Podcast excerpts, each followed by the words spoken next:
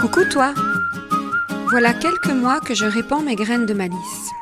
Peut-être les considères-tu comme des bulles d'inspiration, des petits kicks pour prendre confiance en toi, voire un petit coup de pied pour tenter ce que tu n'aurais jamais osé auparavant. Si tu prends ce podcast en marche, bienvenue. Je m'appelle Valérie et j'aime créer des déclics magiques. Dans tout ce que je partage, tu pioches ce que tu veux pour te frayer ton propre chemin aligné avec toi. Alors, on s'aime Le vent fera craquer les branches, la brume viendra dans sa robe blanche. Il y aura des feuilles partout couchées sur les cailloux. Octobre tiendra sa revanche.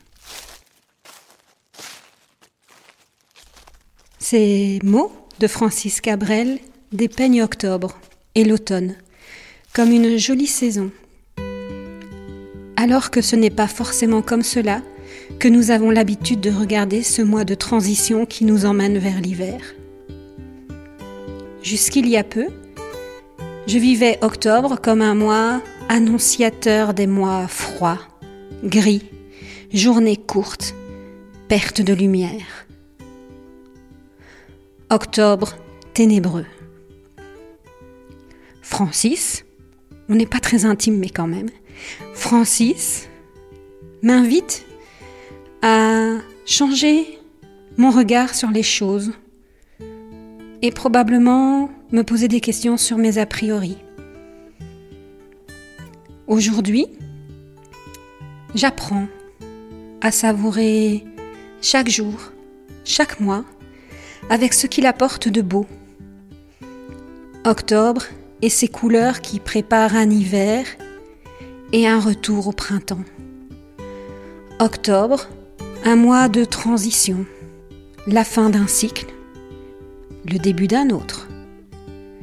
Mort et renaissance. Dans cette chanson, Cabrel nous invite à contempler la nature qui défile et il la décrit comme un spectacle époustouflant qu'il observe avec quelqu'un d'autre. Il nous le chante comme ce qu'il y a de plus beau au monde et nous invite à nous poser aussi quelques questions. En ce mois d'octobre, qu'allons-nous contempler Seuls ou avec d'autres? Quelles sont nos transitions qui se dessinent. Et puis, plus spécifiquement, y a-t-il eu, dans ces derniers jours, un petit événement qui pourrait avoir une saveur d'octobre quelque chose qui m'a chatouillé, que j'ai vu comme gris ou ténébreux, et sur lequel, là, aujourd'hui, je pourrais poser un autre regard. Tiens oui, si au bout du compte, cet événement-là était aussi une beauté, un cadeau.